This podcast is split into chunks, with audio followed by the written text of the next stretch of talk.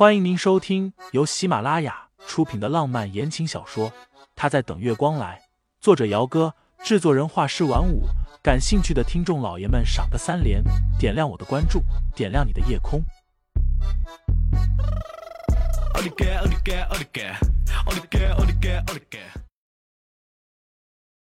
第一百一十八章，像是一夜都没有人睡。医院。穿着深色大衣的男人长腿阔步的往外走，身后的秘书亦步亦趋的跟着，顺便苦口婆心的劝道：“副总啊，要不咱还是听医生的，住一晚上，等明早烧退了再走，行不行？”“不行。”俊逸的近乎妖孽的男人一张桃花脸，面无表情的：“闻着医院的味儿，我不舒服，回酒店去。”“得，您有理了。”秘书心累的叹了一口气，还想再开口说点什么，前面的男人忽然停住了脚步。秘书一个没注意，差点撞到了自家老板的身上去。清新刚刚从出租车上下来，之前女交警给他的一次性雨衣，在上了出租车之后，他就脱了下来，扔进了垃圾桶里去。因为之前身上就是湿漉漉的，上了出租车之后，把车后座也给弄湿了。所以付钱的时候，沈清新多付了五十块钱给司机师傅。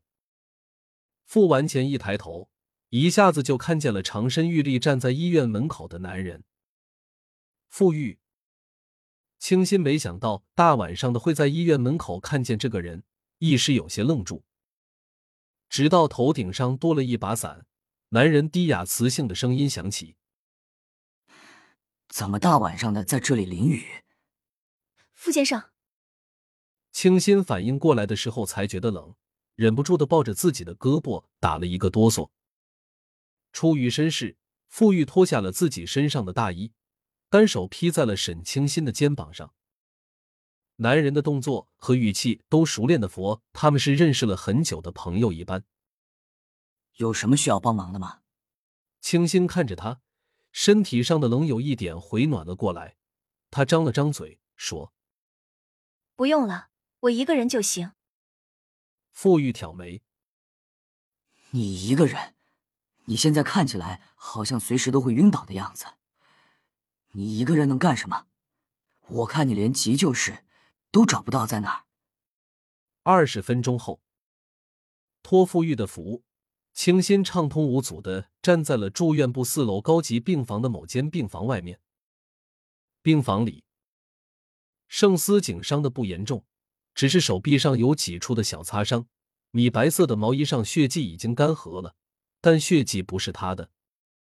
病床上躺了一个女人，很漂亮的一个女人，身上穿着酒红色的毛呢长裙，裙子又皱又乱的，看不出来上面有没有沾血。那张脸蛋，沈清心虽然不熟悉，但是也算认得。秦木儿。昔日牧城上流社会里实至名归的第一名媛，被钢琴大师阿杜称赞最有钢琴天赋的接班人。原来是秦木尔回来了啊！此刻，医生护士正在处理秦木尔膝盖上的伤口，女人细白的手紧紧的抓着男人的衣摆，而男人则低声的安慰着她：“别怕，没事的。”男人声音温柔似水。看不见他的脸，只能看见他微微弯下的脊背，浑身好似都在紧绷着。女人声音细弱：“我不怕，阿锦，有你在，我什么都不怕。”如果那个背对着病房门口的男人不是自己的丈夫的话，沈清心或许会为这两个人鼓个掌。太深情，太感人了。要进去吗？傅玉瞥了一眼清新没什么血色的脸。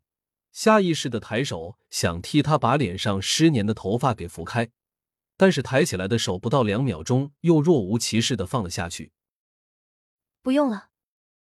清新摇摇头，声音低低的：“今晚麻烦傅先生了，有时间请你吃饭，我有点不舒服，先回去了。”我送你。清新刚想拒绝，嘴巴张了一下，眼前忽然有些模糊起来。一两秒钟之后，大脑就失去了意识，整个人往前一栽，昏了过去。盛思景是早上六点多回的山水华府，家里静悄悄的。这个时间，于嫂还没有过来，清新应该也还在睡觉。一夜没睡，男人眼底有些许的红血丝，身上的衣服虽然已经换了，但是因为没有洗澡，所以还是能闻到一股淡淡的血腥味。因为怕吵醒清新，盛思景是在客房淋的雨。洗完澡出来的时候，拿着烟和打火机，转身去了阳台，抽完了一支烟，等身上的烟味散了，才回的卧室。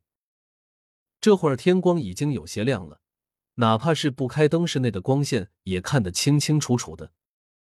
偌大的黑色大床上，上被褥叠得整整齐齐的，看起来不像是有人睡了又叠起来的样子。反而像是一夜都没有人睡过。听众老爷们，本集已播讲完毕，欢迎订阅专辑，投喂月票支持我，我们下集再见。